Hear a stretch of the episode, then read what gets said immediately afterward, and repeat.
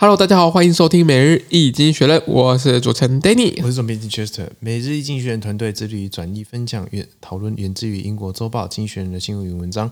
广大的订阅众朋友们，可以在 Press Play 平台听到我们每天的 Podcast 内容哦。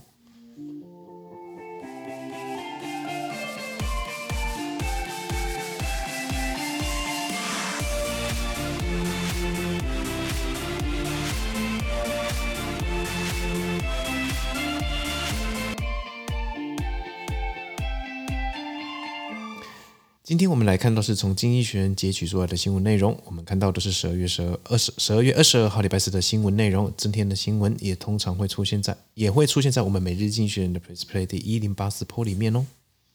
OK，首先看到第一则新闻：新冠病毒在中国，该来的还是会来。COVID-19 in China, finally it has come。嗯，对，呃，中国在这个调整他们的防疫政策之后呢，确实让这个病例数这个。这个大增了，那当然这个，嗯，他们放呃调整了动态清零这样子一个主要方针之后，也很多取消了很多相关的一个追踪或者检疫的这样的一个过程。那当然这个是也是呃西方各国乐见，但确实在中国确实会呃会因为他们的疫苗关系，所以呃会。感染一大波这样子，那也希望就中国的伙伴、听众朋友们能够保持健康这样子。好，我们看下一则新闻。这个新闻：泽伦斯基去美国华府会见拜登。Zelensky meeting Biden 啊、in Washington。OK，我们今天看到就是泽伦斯基到美国，就是希望当然当然还是希望能够有更多的军援跟金援呐。那这个呃，美国立法者呢也准备通过一项一点七兆元的这样子一个资助法案，其中包含提供乌克兰及北约这样四百五十亿的这样额外的援助。那对于这个欧呃冬天将将至，那在乌克兰战战场上相当严酷的考验，我相信这个美美军的装备应该会起蛮大的作用的。我们看到下一则新闻，第三则新闻啊，马克思 feat. Twitter，OK，呃，Elon Musk feat. Twitter。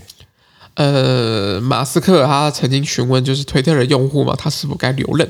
在一千七百万则留言当中呢，有百分之五十七点五的人认为他应该离职。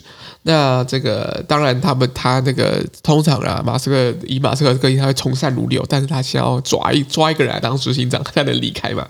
所以我们就看下去，这个人会是谁？好，看到下一则新闻。今天的最后一则新闻，回顾二零二二年全国物价上涨危机。Two thousand and twenty-two in review the 呃 the worldwide cost of living crisis。好，因为这个二零二一年的这个各国因为疫情的关系，为了要复苏振兴，所以所以呃撒很多币到市场上。那这个这个二零二二年这个通膨膨胀是可以预期的。那国际货币组织 I IMF 呢，预计就是我在二零二二年呢，全球通货膨胀率应该高达八点八。那对于很多人来说，确实也更加辛苦一些些，因为大概有七千一百万的人会推向退入贫穷，连英国等七大工业组织或者是这个 G 二十的工业组织，他们其实也遇到了非常呃艰辛并且辛苦巨大的这样子的考验。好。